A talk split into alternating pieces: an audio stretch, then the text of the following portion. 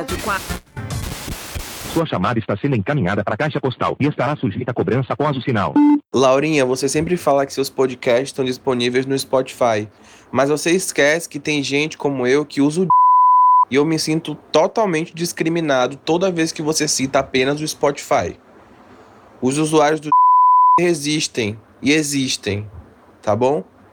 Um beijo. Laurinha, pela primeira vez eu ouvi o seu podcast na nova plataforma de podcasts que você faz parte, que eu não sei se eu posso falar o nome. Acho que sim, mas vai que parece um merchandising adicional, além do merchandising de já ter exclusividade, né? Então, é, que é. Eu sempre te ouvia em uma outra plataforma concorrente, que eu também não vou citar o nome, e eu utilizava o acelerador 1.7. Então eu conhecia a voz Laurinha Acelerada. E ouvindo nessa plataforma nova que você tem agora o direito de exclusividade, eu conheci a sua verdadeira voz. Odiei.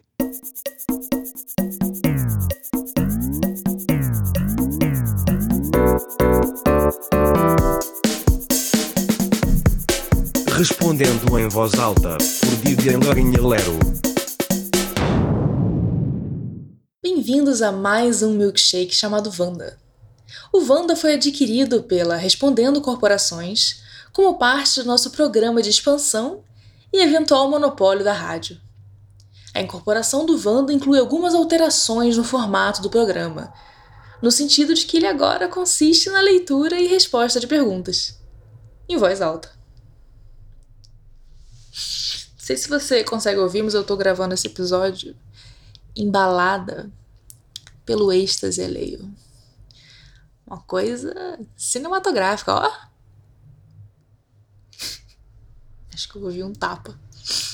E eu aqui conduzindo a atividade polarmente oposta a trepar, que é gravar um podcast.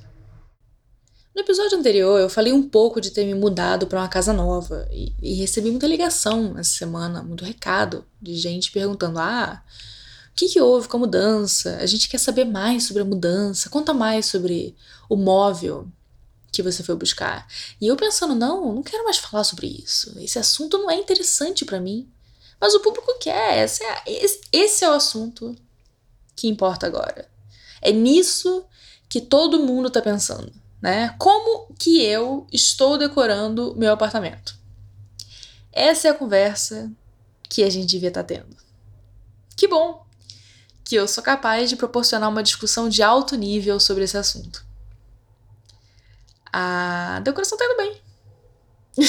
Terminar por aí, né? Tá indo bem. Eu, eu mobiliei o quarto, mobiliei uma parte da sala e a grana acabou. Tá vazio o resto da casa. Dá pra ouvir só ouvindo um eco. É porque a casa tá vazia. Parece que eu tô morando num The Sims, que eu acabei de instalar.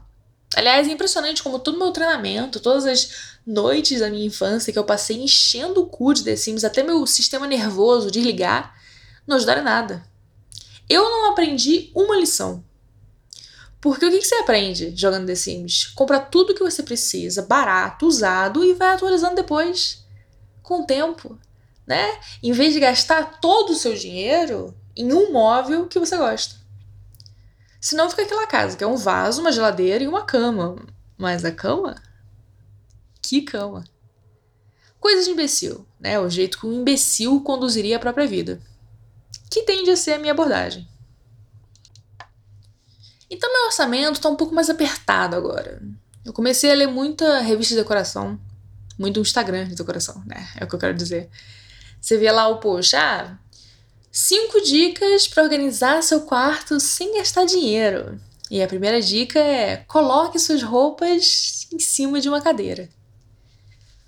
O que, primeiro, muito obrigada, né? É um especialista. E segundo, presume que eu sou uma pessoa que tem uma cadeira sobrando em casa. Uma cadeira disponível para usos diversos. Sendo que eu só tenho uma cadeira, que na verdade é a minha cama. Que eu também uso de mesa. E aí eu fico pensando, bom, eu preciso de uma cadeira para botar minha roupa. E se eu vou ter uma cadeira para botar minha roupa, eu preciso de uma outra cadeira para mim. para botar a mim. Né? E uma mesa para ter onde guardar a cadeira. E eu entro numa obsessão com isso. Eu não falo de outra coisa. Meu único assunto é esse. Meu tempo livre é uma peregrinação de site de móvel. Chegou ao ponto de eu acordar alguém esse dia no meio da madrugada perguntando: Você acha que eu devia comprar a cadeira na mesma loja que eu vou comprar a mesa?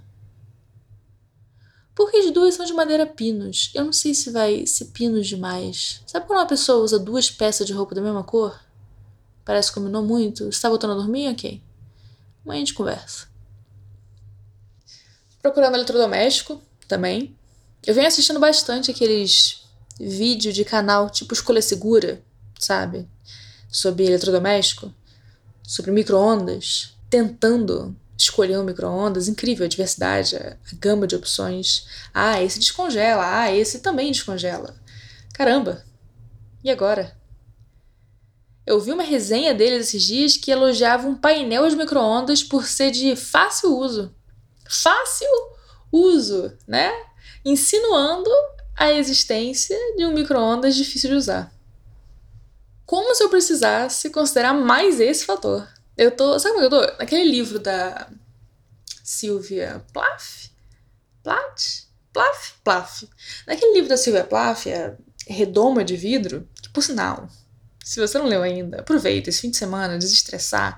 Leitura light, alto astral, super recomendo. Ela fala, ela usa uma imagem de uma árvore com frutos e cada fruto é uma um caminho. Ela pode ser uma poeta, uma jornalista, uma dona de casa, o que ela quiser, né, na vida dela, mas ela não consegue escolher. E ela vai vendo esses frutos apodrecendo e caindo aos pés dela, à medida que as oportunidades passam. E é assim que eu me sinto em relação ao micro-ondas. Para ser sincera, a coisa toda me bota numa crise de pânico tamanha que, se não fosse pela eventual visita que eu recebo, eu não empreenderia esse projeto civilizatório na minha casa de comprar móvel e louça, comprar um segundo prato. Eu compro porque eu tenho medo de passar vergonha na frente das pessoas. Que é o grande motivador universal, né? E é a mesma razão pela qual eu vou comprar uma cortina. Porque essa casa está sem cortina ainda. E é perturbador a experiência de ver um vizinho pelado. Não tanto pelo, pela nudez do vizinho, né? Mas porque ela é imediatamente seguida de você se perceber enquanto o vizinho que já esteve pelado também, em outros momentos. Força, né? Esse exercício de alteridade que eu não quero. A cortina foi feita para isso, para você não ter que lembrar que é percebível aos olhos dos outros. De resto, eu tô construindo aos poucos. Comprei uma máquina de lavar usada esses dias de um sujeito chamado Paulo Rock. Rock, o gênero musical. Fui procurar um modelo de arara pro meu quarto, arara de roupa, e vi uma coisa chamada arara suástica, que é uma arara em formato de suástica. Podia chamar arara catavento, né? Arara moinho houve uma, escolha ali. E é isso. Espero que esse tenha sido um segmento informativo sobre o mobiliário da minha casa e o meu estado de ansiedade em geral. Na sequência, para dar uma variada, vou responder as perguntas. Alô? Laurinha, na sua opinião, depois de Cristo, quem foi o maior cristão? Todo cristão é igualmente cristão. O cristianismo é descentralizado, horizontal. Só não é quem não quer. E quem não quer é também, dependendo do período histórico. Oi, Laurinha, bom dia. É, tava aqui fritando minhas bananas no café da manhã e até queimei umas delas porque eu tava prestando atenção no seu programa. E é, alguém nesse programa que eu tava assistindo fez uma pergunta sobre demônio e tal. Foi o último, pelo menos. Não sei quando você vai ver isso.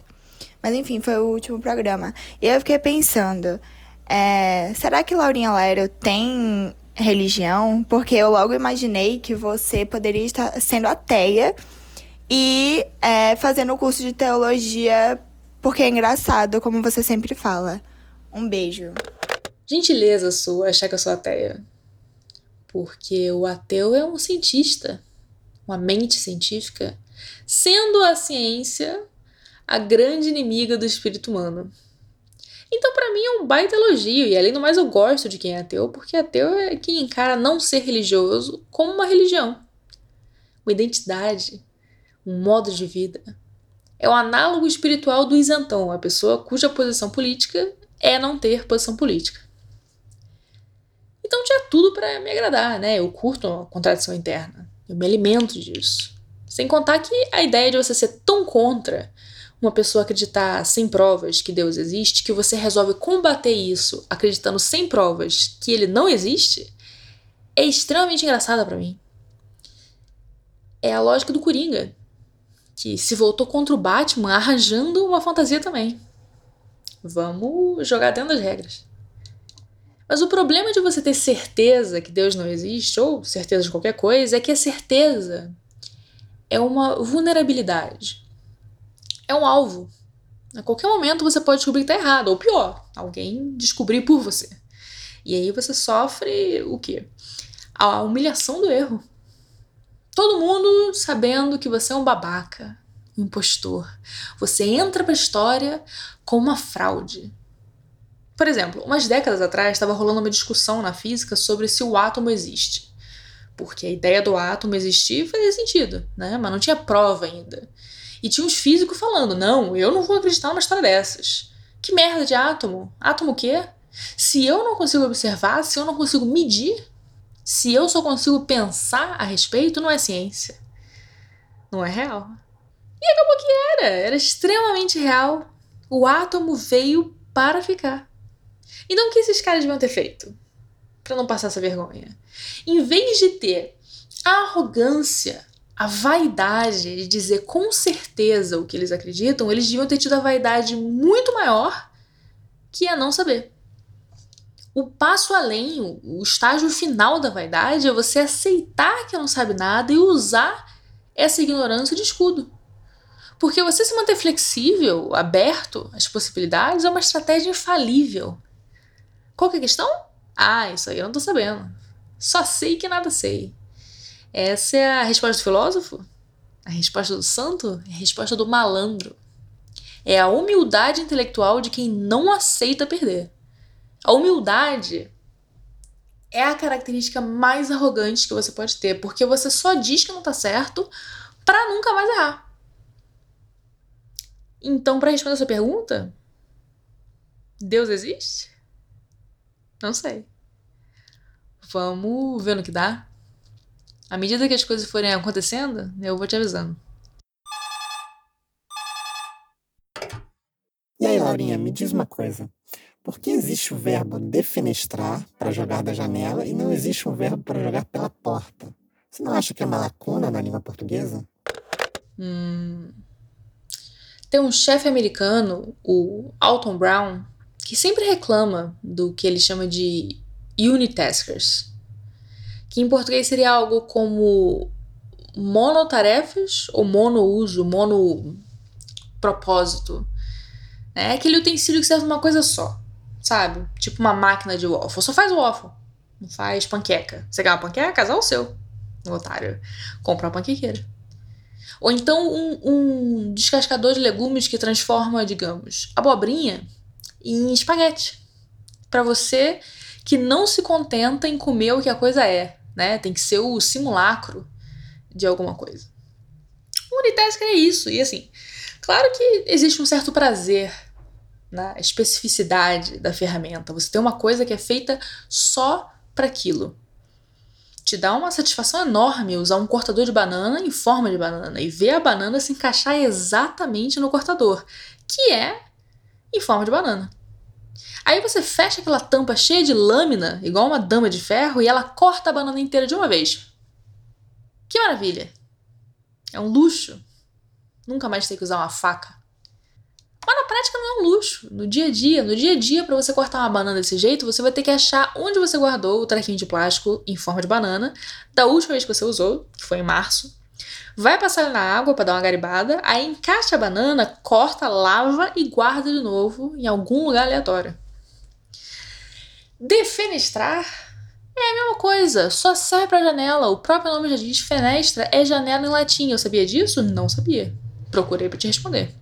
Desjanelar, em português atualizado, Por que você diria que está desjanelando alguma coisa ou desportando, puxar isso da memória, se você pode simplesmente dizer que tacou? O verbo tacar é a faca do português. Tacou o livro pela janela, tacou o fogo no judiciário, tacou-lhe o pau no Fluminense. Um bom verbo é um verbo multiuso, polissêmico, artesanal, serve para tudo. Idealmente, a língua portuguesa teria é, cinco ou seis verbos de qualidade. E se faltar alguma coisa, a gente resolve estilo imagem e ação. O é, que, que você acha do cadastramento biométrico para as eleições?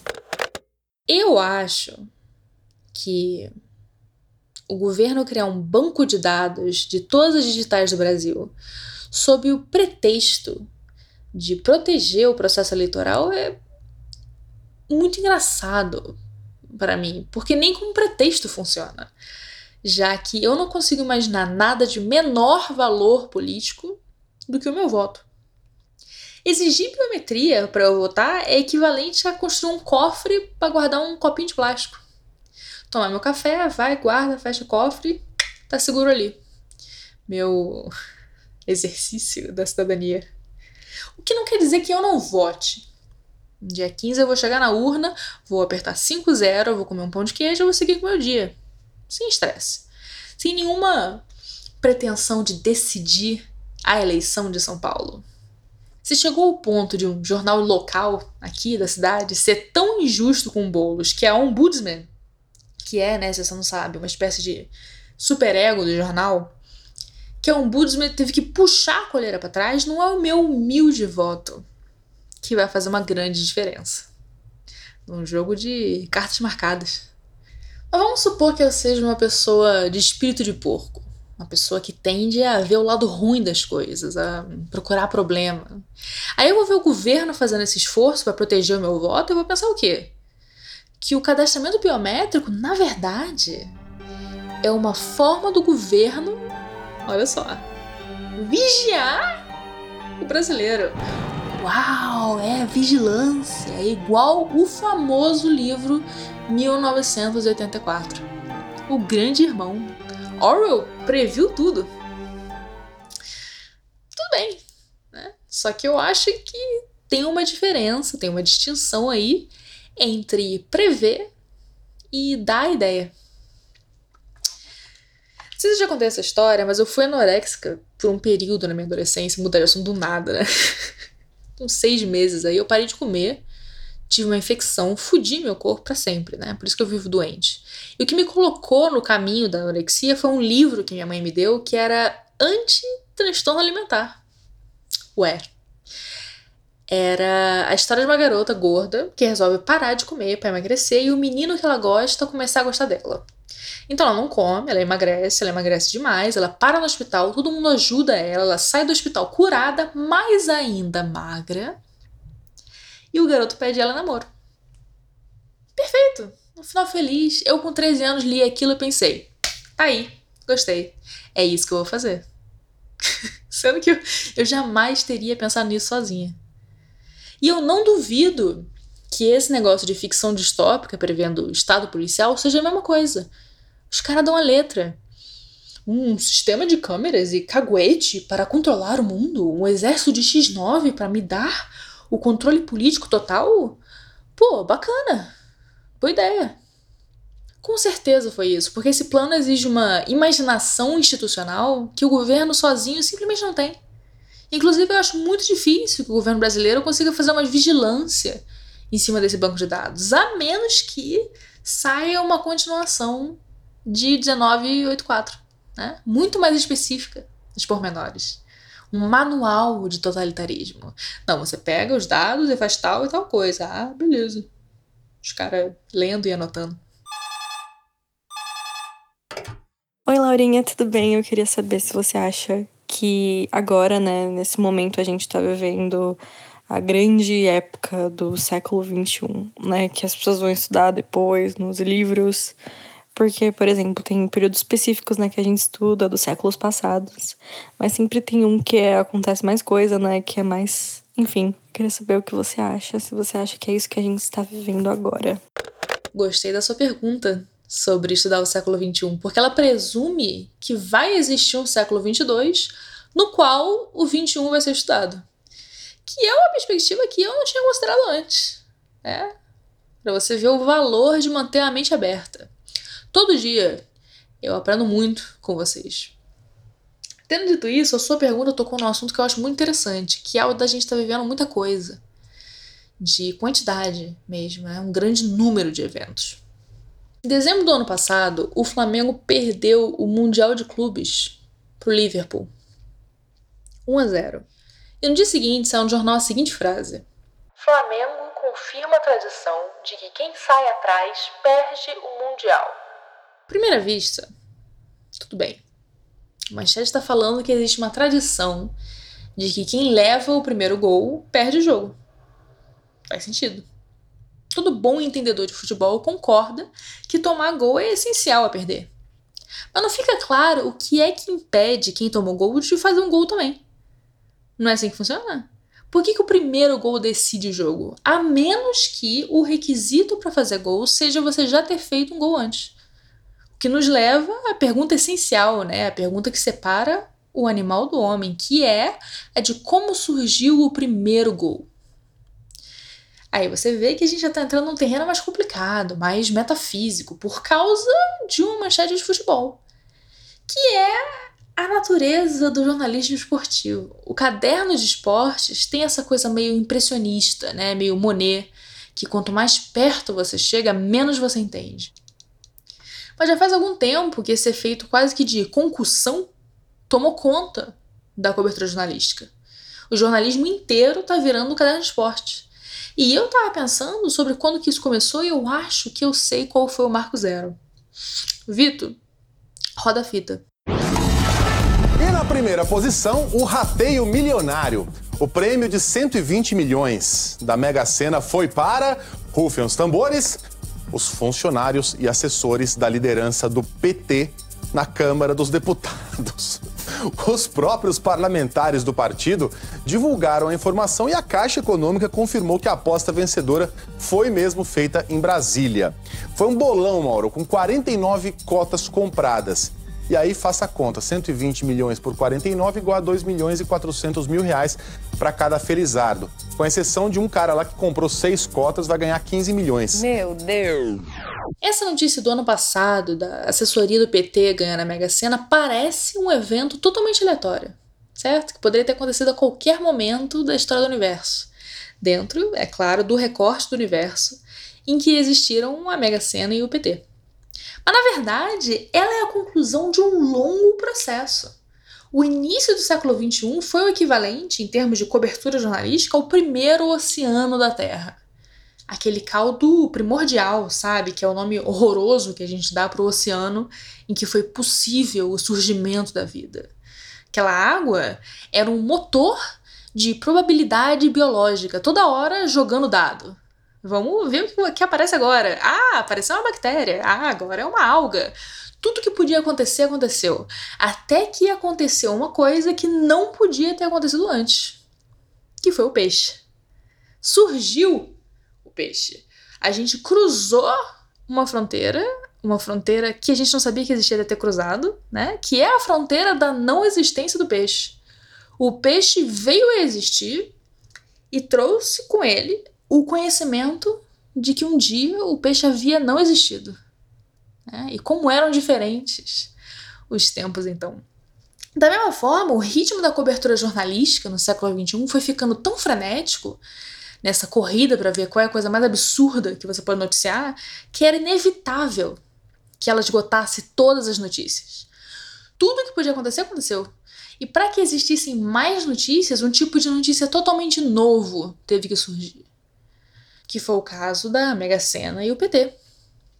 A assessoria do PT ganhar a Mega Sena realizou uma probabilidade tão pequena que causou um dano irreversível ao tecido da realidade.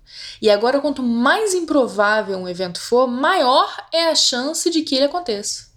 É claro que um grupo terrorista cristão carioca ia atacar um molotov na produtora do Pós Fundos. Claro, não podia deixar de ser.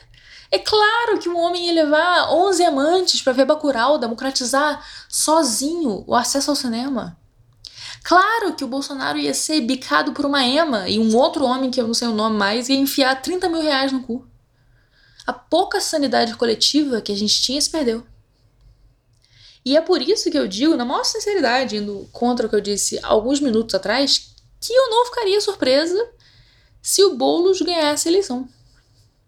E eu não digo isso porque eu sou cadelinha do Boulos, mesmo sendo muito gostoso, né? A condição cadelinha.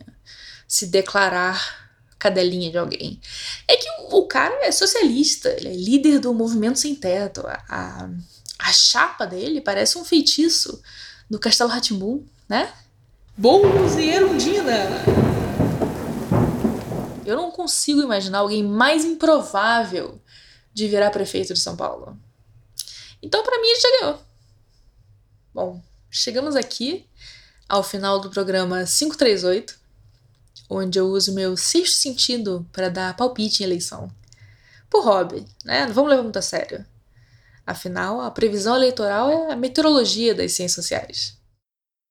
Para encerrar o programa, eu quero fazer uma coisa que eu não faço há muito tempo, né? Dar uma inovada, que é estrear um quadro novo, o Por Onde Andam.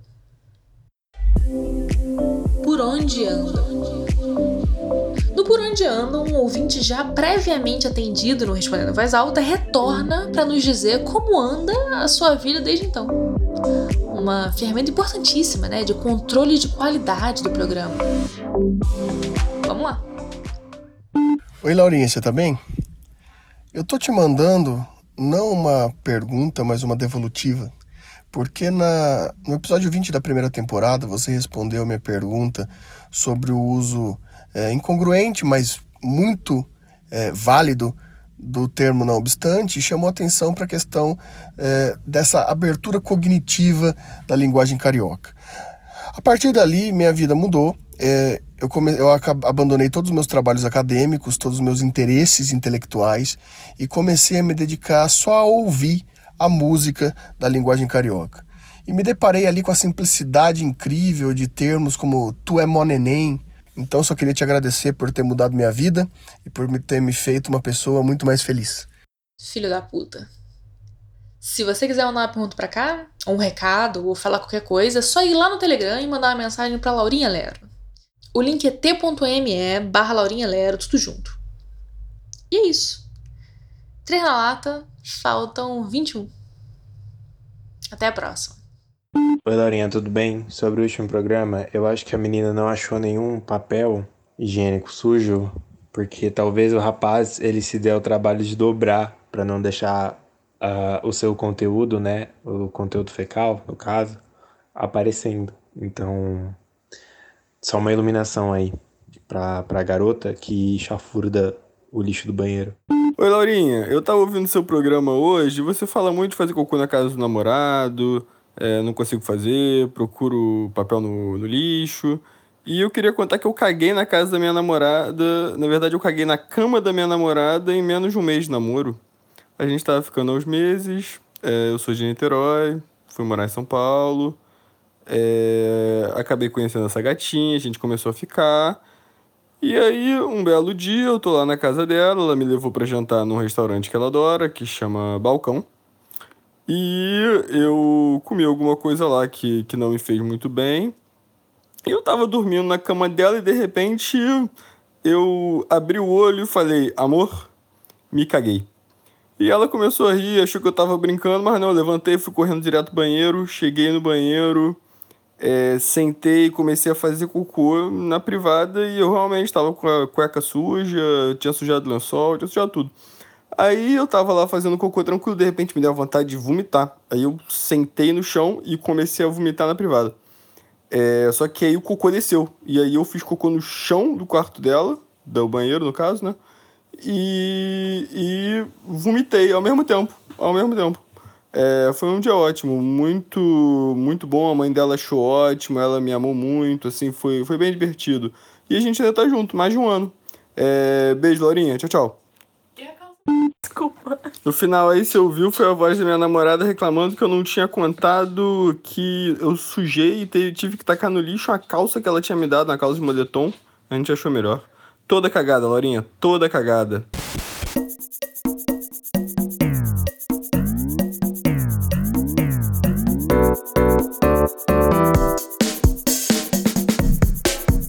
Respondendo em voz alta, por Vivian Lourinha Lero.